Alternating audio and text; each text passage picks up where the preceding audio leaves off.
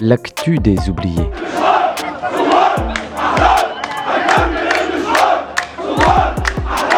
Troisième saison.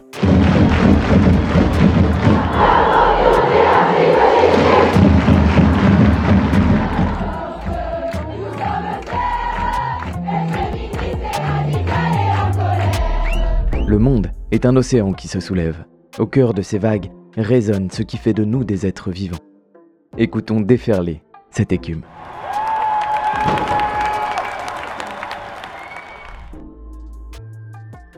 Bonjour et bienvenue dans ce quatorzième épisode de l'Actu des Oubliés. Deux semaines après le rassemblement contre les bassines à Sainte-Soline, nous explorons dans cet épisode les luttes pour le partage des eaux. Ah.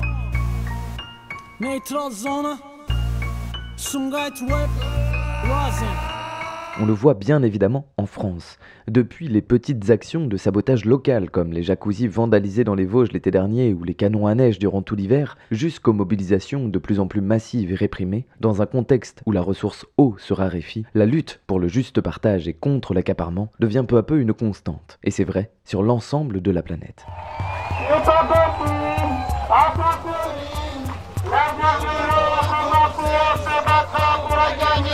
Et la semaine dernière, tandis que dans les Hautes-Alpes, Macron faisait la liste des communes dont les canalisations devaient être réparées pour éviter les fuites, un millier de personnes se réunissaient près de Grenoble pour pointer du doigt la véritable problématique en termes d'eau, l'accaparement par une élite industrielle de cette ressource indispensable à la vie, que certains ont bien du mal à considérer comme un bien commun. Il s'agissait de s'opposer à l'extension, sinon à l'existence de ST Microelectronics, usine de puces électroniques dont la consommation d'eau grimperait de 23 000 m3 à 29 000 m3 par jour. Alors même que le président de la Société publique des eaux de Grenoble estime qu'il n'est pas possible de livrer davantage d'eau à l'usine. En outre, alors que seulement 43% de l'eau utilisée est recyclée, le collectif Stop Micro affirme une récente étude a montré l'état très pollué de la nappe phréatique de Grenoble, à cause des rejets des plateformes chimiques autorisées par arrêtés préfectoraux. Il y a deux ans, ST Microelectronics disait consommer 20 000 tonnes de produits chimiques par an, tous en contact à un moment avec l'eau rejetée ensuite dans l'Isère. Sur le long terme, on ne peut que s'inquiéter de l'impact de ces rejets sur la rivière, les nappes phréatiques et le milieu naturel en général. Un organisateur de la manifestation résumait ainsi. On est dans un monde qui va aller vers de la pénurie, vers de la rareté, et on est face à des choix politiques, face à des choix de société qu'il faut faire. Une autre personne, plus loin, s'exclamait. Je préfère qu'on limite mon temps d'écran plutôt que ma consommation d'eau.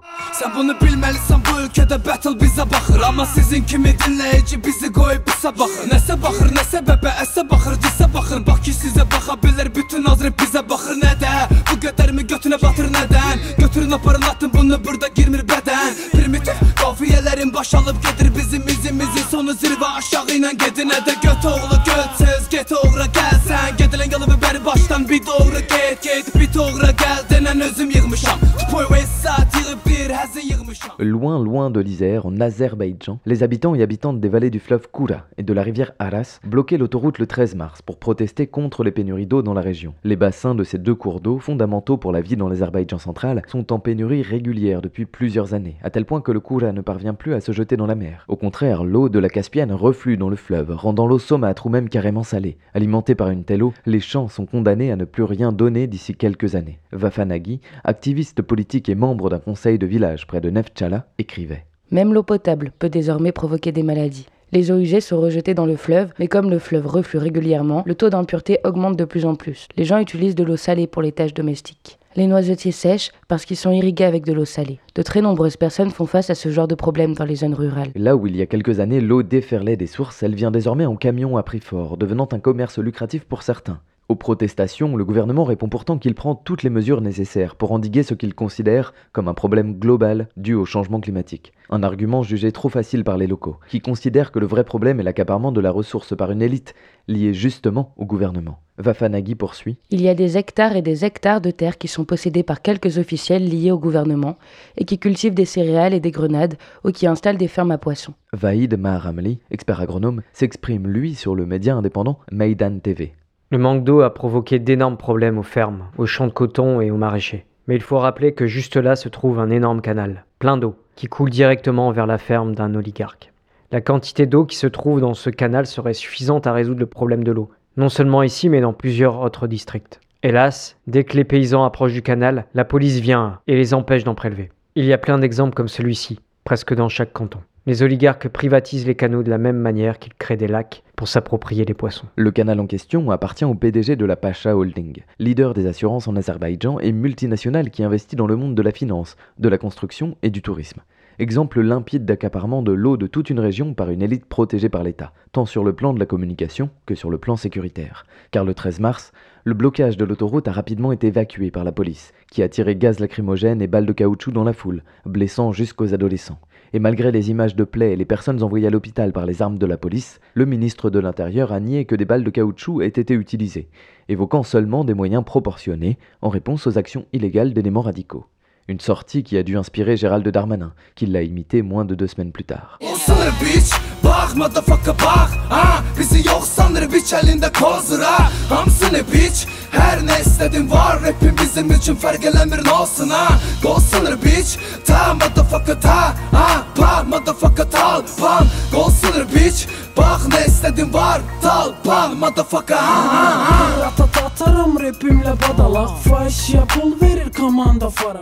Alors, face à la puissance des élites économiques, face à la violence de l'État, comment s'organiser pour tenter de se réapproprier collectivement une ressource à la fois précieuse et au renouvellement inconstant, sinon versatile En Uruguay, des assemblées en défense de l'eau se mettent en place dans différentes régions depuis 20 ans, autour de collectifs d'habitantes. À l'origine de la formation de ces assemblées, un mouvement en défense de l'eau qui en 2004 est parvenu à obtenir par référendum qu'on inscrive dans la Constitution le droit à l'eau potable et salubre comme un droit humain fondamental. Depuis lors, ces organes populaires se constituent en instances permanentes capables de suivre l'évolution de la situation, à l'échelle locale et nationale, et de déclencher des luttes partout où cela est nécessaire. Ces dernières années, alors que le service en eau subit des rationnements et des coupures dans le pays, les assemblées se multiplient, à l'initiative notamment d'agriculteuristes qui tiennent à préserver, je cite, le peu de souveraineté alimentaire qu'il nous reste. Pour les personnes qui ne s'étaient jamais intéressées à la question, l'étonnement est profond. Comme le dit un participant à l'Assemblée d'Atlantida, J'ai rêvé où notre pays se caractérisait jusque-là par un vaste réseau hydrographique avec de nombreux fleuves, ruisseaux,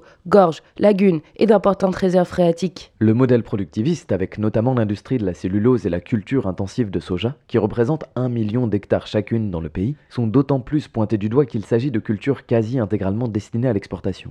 Le 22 mars, lors d'une marche nocturne dans les rues de Montevideo pour la journée mondiale de l'eau, Carlos Dardano confiait.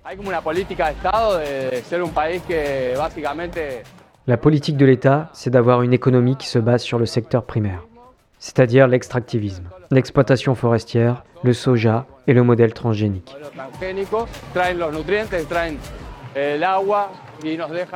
L'eau et les nutriments sont littéralement pompés du sol et dans ce sol, on dépose une quantité énorme de produits agrotoxiques. Au lieu de faire attention au cours d'eau, on met en place des fausses solutions qui consistent à perfectionner le processus de traitement.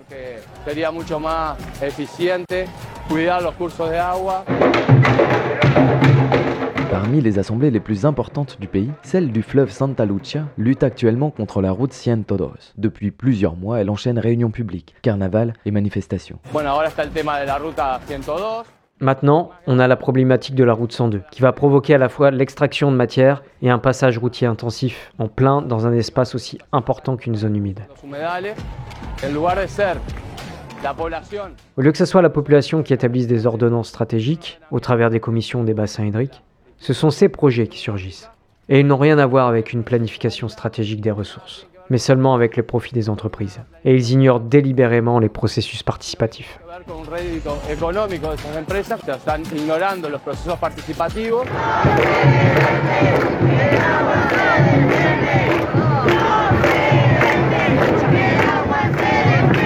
Au-delà des causes de la crise de l'eau, ce sont les solutions proposées par l'État qui sont combattues, car elles portent intrinsèquement la même logique et aggravent le problème au lieu de le résoudre, à l'image des bassines de Sainte-Soline. L'Assemblée d'Atlantida postule ainsi. Les politiques mises en place ont démontré une carence énorme d'études de l'impact environnemental à moyen et long terme. De nombreuses fois, le pouvoir est resté sourd aux exhortations des universitaires et des collectifs d'habitantes possédant de profondes connaissances du territoire. Les intérêts des multinationales sont clairement privilégiés face à la santé publique et à la disponibilité de l'eau potable pour la population. Maria Selva Ortiz, du réseau Redes, elle aussi présente dans la marche du 22 mars, ajoute Les solutions à la crise de l'eau doivent être trouvées dans un changement de nos formes de production.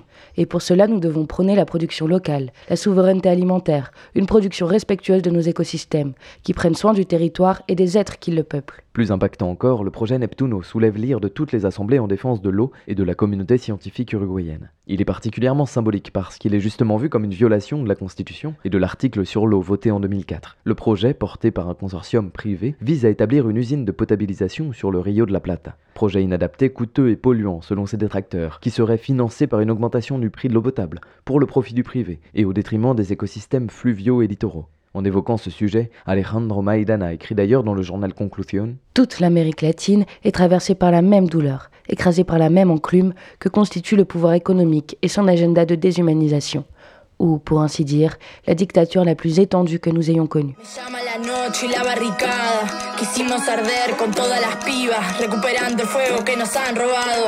Haciendo de mi vida la verdadera teoría, regando mis ideas con cariño, autocrítica buscando cómplices no súbditos. No quiero compartir esclavitud, quiero que mi voz sane. Si está carga de que te alivianes, si estás en guerra con vos, que te ames. Aunque no te agrade, mejor que te perdones, gestiones emociones y que eso te traslade. Combativa,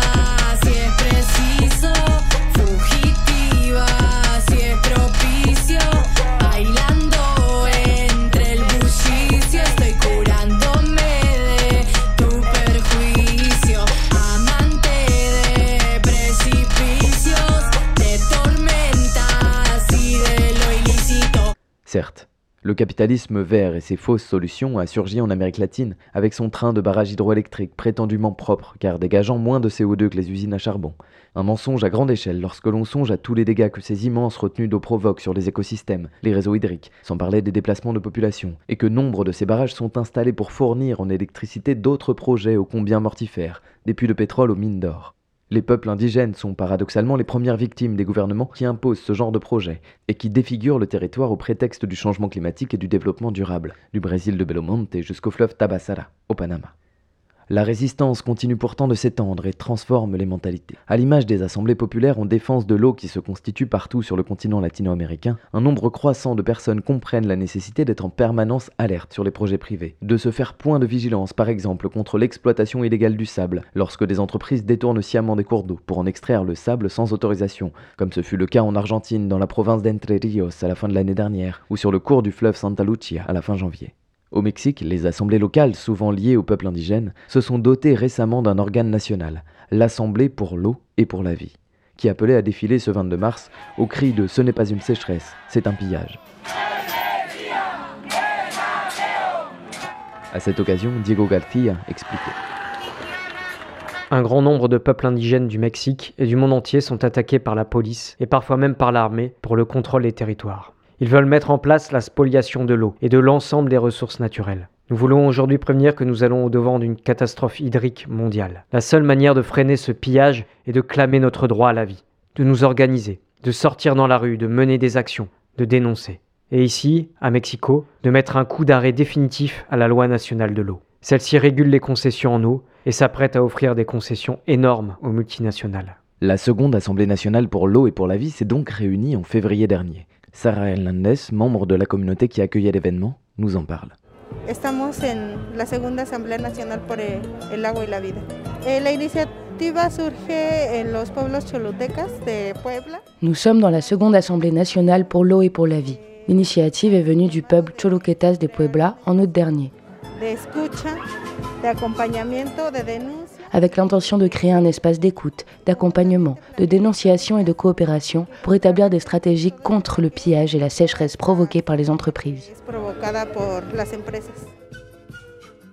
À Cholula, dans la région de Puebla, l'entreprise Bonafonte, filiale de Danone, asséchait les villages alentours. Chaque jour, un million et demi de litres d'eau étaient mis en bouteilles et revendus au prix du gasoil, alors que les populations alentours n'avaient plus d'eau. Il n'en fallait pas plus pour que le Front populaire uni de Cholula se constitue. Plusieurs blocages de l'usine ont lieu au fil des années jusqu'à ce 22 mars 2021, où elle est occupée, expropriée et renommée Maison du Peuple Altepelmecali. Durant une année, elle accueille des séminaires sur les résistances populaires, des ateliers des services de santé ou des médias communautaires. Le Front populaire de Cholula déclarait alors Cette entreprise criminelle a volé quotidiennement des millions de litres d'eau dans notre région, asséchant nos puits, nos rivières et nos sources. Après l'avoir expulsé, le peuple construit la vie sur ses ruines, avec la santé, l'éducation, la communication, l'agriculture, l'élevage, la justice et des projets coopératifs.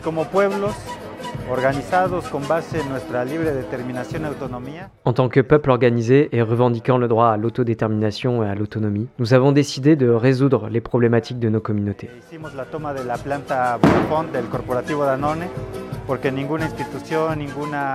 Dans la région de Cholulo, nous avons occupé l'usine Bonafont de la corporation Danone. Parce qu'aucune institution, aucun gouvernement n'avait envie de nous venir en aide. Donc nous l'avons fait nous-mêmes. Nous avons défendu notre eau, nous avons fait fermer cette usine et depuis deux ans, plus une seule goutte d'eau n'en sort.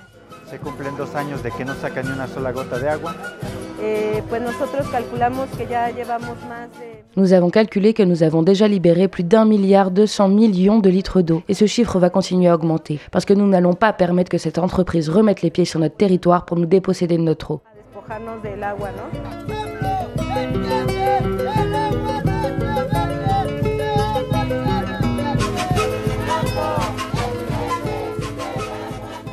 Si la maison du peuple de Cholula a depuis été expulsée, l'occupation a fait des émules. D'autant que dans le même temps est votée la loi de privatisation de l'eau, une loi qui donne toutes les prérogatives aux groupes privés pour s'arroger des sources, y compris en utilisant des infrastructures publiques, financées donc par les propres personnes qui se verront dépossédées de sources d'eau gratuites. La question de la récupération directe des puits et des sources d'eau par un contrôle populaire était donc directement à l'ordre du jour de la seconde Assemblée nationale pour l'eau et pour la vie, qui a réuni plus de 500 personnes issues de 18 peuples mexicains. Et ce n'est pas un hasard si l'Assemblée s'est réunie au cœur du territoire Otomi, à Santiago Mexquititlan, là où les communautés ont repris le contrôle de leurs puits. En avril 2021, alors que l'eau avait cessé de couler dans certaines localités, les habitants et habitantes ont fait le lien entre les pénuries et l'entreprise CEA, qui s'était installée non loin du puits. Une petite soixantaine de personnes a alors dégagé l'entreprise, rejointe par un nombre croissant de riverains et de riveraines pour faire face à la répression, aux intimidations, et en bloquant les routes pour exiger la libération des personnes arrêtées. Deux ans plus tard, le puits est encore occupé et l'eau coule dans les robinets de Santiago Mexquititlan. L'autorisation d'exploitation de la CEA a été suspendue dans l'attente d'un jugement dont le verdict doit arriver sous peu. On écoute Anselma Margarito, habitante d'une des communautés locales. Clairement, la problématique c'est de défendre le territoire et nos sources d'eau. Ce qui est important à savoir, c'est que la commission gouvernementale de l'eau veut privatiser notre eau. Elle veut nous en priver la voler au peuple. Nous sommes là pour leur dire que non, on ne va pas les laisser faire.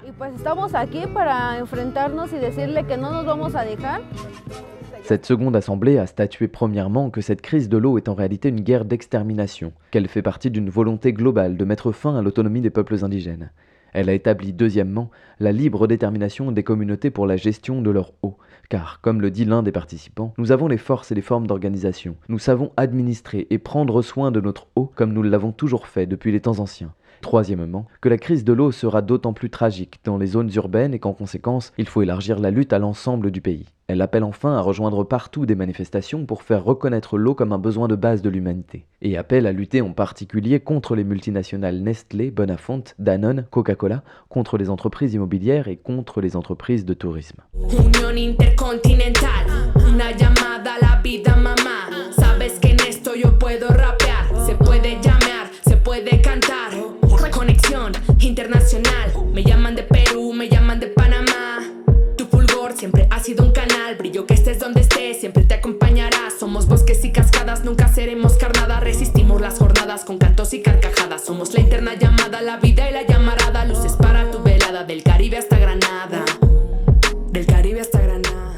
Pour aller plus loin vers la perspective d'un soulèvement global, il convient de prendre l'exemple très actuel du Pérou, avec, au hasard, la lutte contre le projet Tia Maria de la Southern Peru, dans la région d'Arequipa.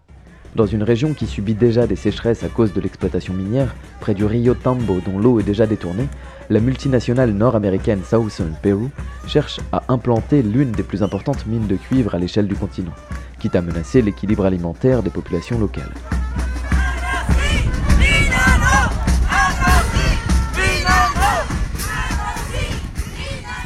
En 2009, 90% de la population refusait le projet après une première étude d'impact environnemental. Mais le projet se poursuivait, à tel point qu'entre 2011 et 2015, 6 personnes meurent dans des émeutes régulières qui opposent les riverains et la police. En 2019, le processus est interrompu, mais il est relancé en 2021. Ce projet est construit comme les autres, sur la corruption des dirigeants politiques, l'évasion ou l'optimisation fiscale, car au Pérou, le fait de participer à des projets dits de responsabilisation sociale permet aux entreprises de payer moins d'impôts mais rien ne vient compenser le manque d'eau. Le Pérou connaît chaque année plusieurs centaines de conflits locaux autour de l'eau, la plupart du temps liés à l'activité pétrolière en Amazonie, à la monoculture d'avocats ou à l'exploitation minière.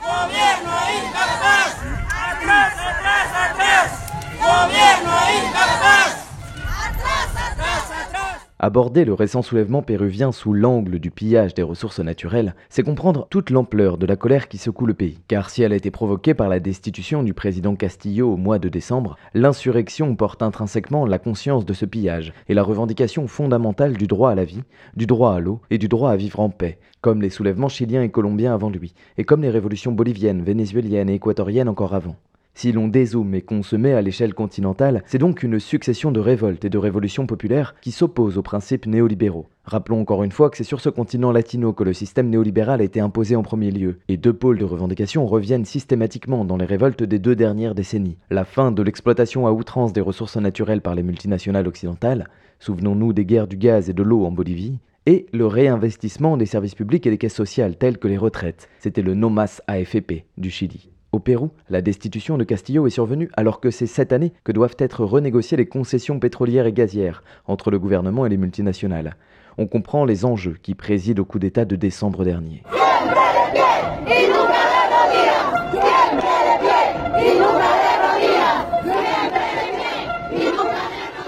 Et dès la chute du président, le pays se soulève, en particulier dans les régions andines.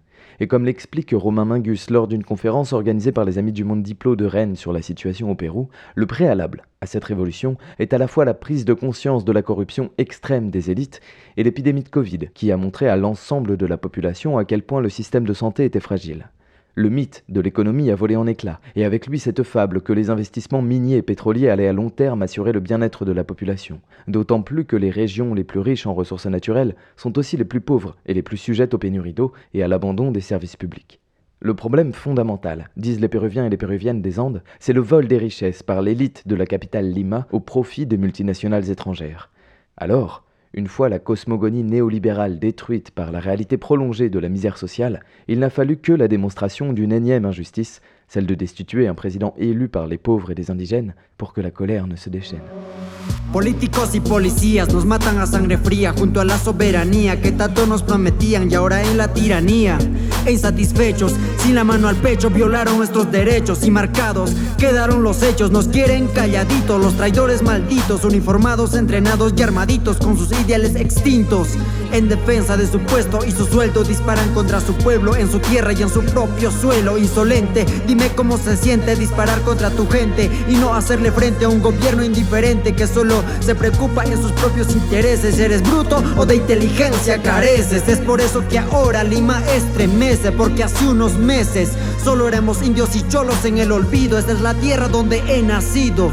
Me gusta la paz, pero justicia es lo que pido por nuestros derechos como andinos, por los heridos y por los fallecidos que el gobierno ha producido. Dans notre épisode 7 en décembre, nous décrivions un peuple en lutte pour sa dignité, contre la trahison et contre son impuissance à trouver un débouché politique par des voies légales, et bientôt plus en colère encore contre la répression. La police et l'armée tuent très vite plusieurs dizaines de personnes en tirant à balles réelles.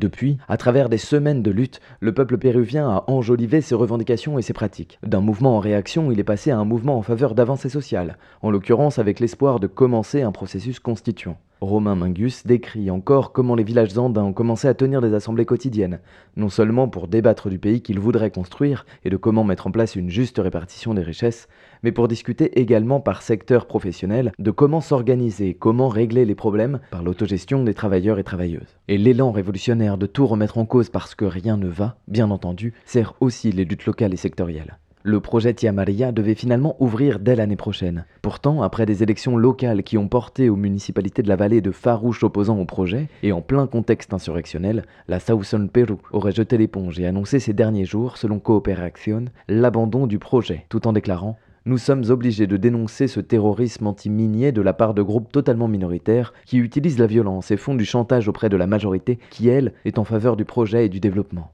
Un discours qui, là encore, en rappelle d'autres. Le symbole serait pourtant énorme avec ce peuple dans sa fureur qui viendrait à bout de l'acharnement de l'un des projets les plus mortifères du moment.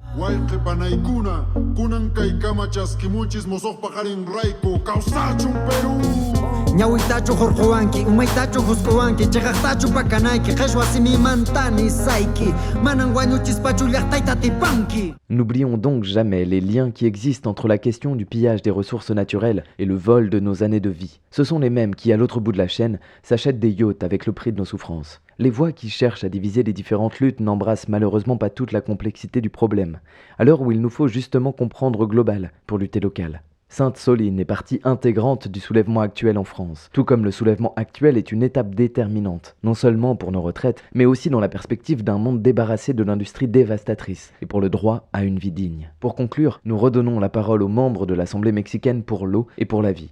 Araceli Jiménez, Israël Tepale et Sara Hernández. Nous sommes clairement en train de voir comment le peuple se soulève et ça donne très envie de mettre en place des actions de plus en plus coordonnées. Il y a une grave crise de l'eau dans le monde. Et cette crise est issue d'une guerre. Une guerre mondiale contre la nature et contre nous, vu que nous l'habitons. Nous considérons qu'au niveau mondial, nous vivons tous la violence de cette ère capitaliste, à différentes échelles au travail, au niveau des ressources naturelles, de l'eau, de la terre, et pour la question du vol de notre identité, par la souffrance de ne plus se sentir humaine comme partie prenante de la nature.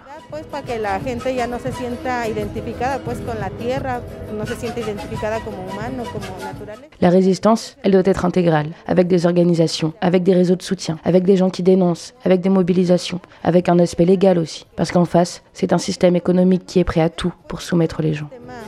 Económico que pues tiene todo para someter pues a la gente. Entonces yo los invitaría a organizarse eh, como comunidades. Je vous inviterai à vous organiser comme communauté, en dehors de tout parti politique, en dehors de toute institution gouvernementale, en dehors de toute fondation issue du capital, parce que ce sont eux qui sont responsables de cette terrible crise climatique. Et parce qu'en tant que communauté, en tant que village, en tant que ville ou en tant que quartier, nous nous rencontrons pour construire autre chose. Y que construyamos otros. Et c'est justement ce que les soulèvements de la Terre appellent à faire ces derniers jours. Face à la menace de dissolution qui pèse sur le mouvement, un appel circule à rejoindre ou à créer des comités locaux des soulèvements de la Terre pour faire lien autour des luttes pour la Terre. Si le cœur vous en dit, rendez-vous sur leur site, à la page intitulée Nous sommes de ceux et celles qui se soulèvent, et vous pourrez signer au passage le texte Nous sommes les soulèvements de la Terre.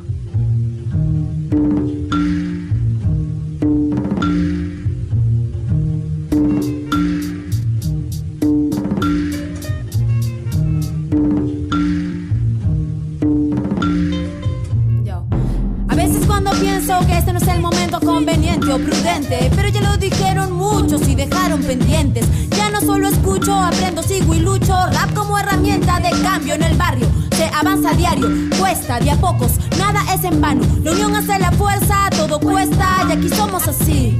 Si nos dicen que no, buscamos que sí. El gobierno te venda, te ciega, te enferma, te quiere aniquilar. Si en el barrio informado estás, nada te pasará. Autoedúcate como Garbi, revélate como Rosa nos Merci beaucoup d'avoir suivi ce 14e épisode. Au doublage, Jade et Maxime. Pour aller plus loin sur les luttes pour l'eau, vous pouvez consulter les sites des organisations dont nous avons parlé. En Uruguay et en Argentine, les Assemblées pour l'eau, le journal La Diaria Ambiente, El Observatorio del Agua en Uruguay, pour l'Amérique centrale, avispa.org, le média en ligne Desinformémonos, le film court Altepel Mecali ou Radio Zapatista. Et enfin, pour la Minti Amaria au Pérou, le roman animé La Guerra por el Agua sur le site d'Oro Publico ou sur le soulèvement actuel, les conférences de Romain Mingus disponibles sur le site lesdeurives.info. reciclando con productos naturales, autogestionando como se pueda mientras se quiera desde abajo. Siempre hay un negativo, un mandado o un chismoso por lo bajo. Ni eso nos para, empodérate y empodera a tu gente. Si solo queda en letra, no hables de consecuencia, repito. Rap como herramienta de cambio en el barrio, en el pasado, presente y para el futuro en comunidad. Así es como se avanza, mi hermano, chapados de la mano y en conjunto, mi bro. Eso es ser hip hop, respetando el trabajo que hacen y quisieron los compas voces retumban gritando ahora. Yo, poder para barrio, yo, poder para barrio, poder para barrio, yo, poder para barrio, poder para barrio, yo, poder para barrio, poder para barrio, poder para barrio, power to the people, yo, power to the people, power to the people, yo, power to the people, power to the people, yo, power to the people, power to the people, power to the people. Dale poder al barrio, la educación, dale poder.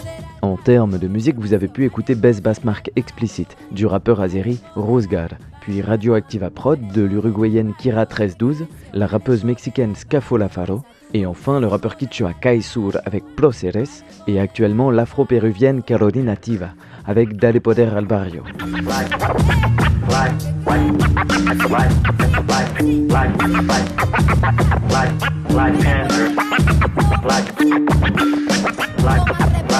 Black Panther as our symbol because the nature of Panther. Panther doesn't strike anyone, but uh, when he's assailed upon, that he'll back up first. But if the aggressor continues, then he'll strike out.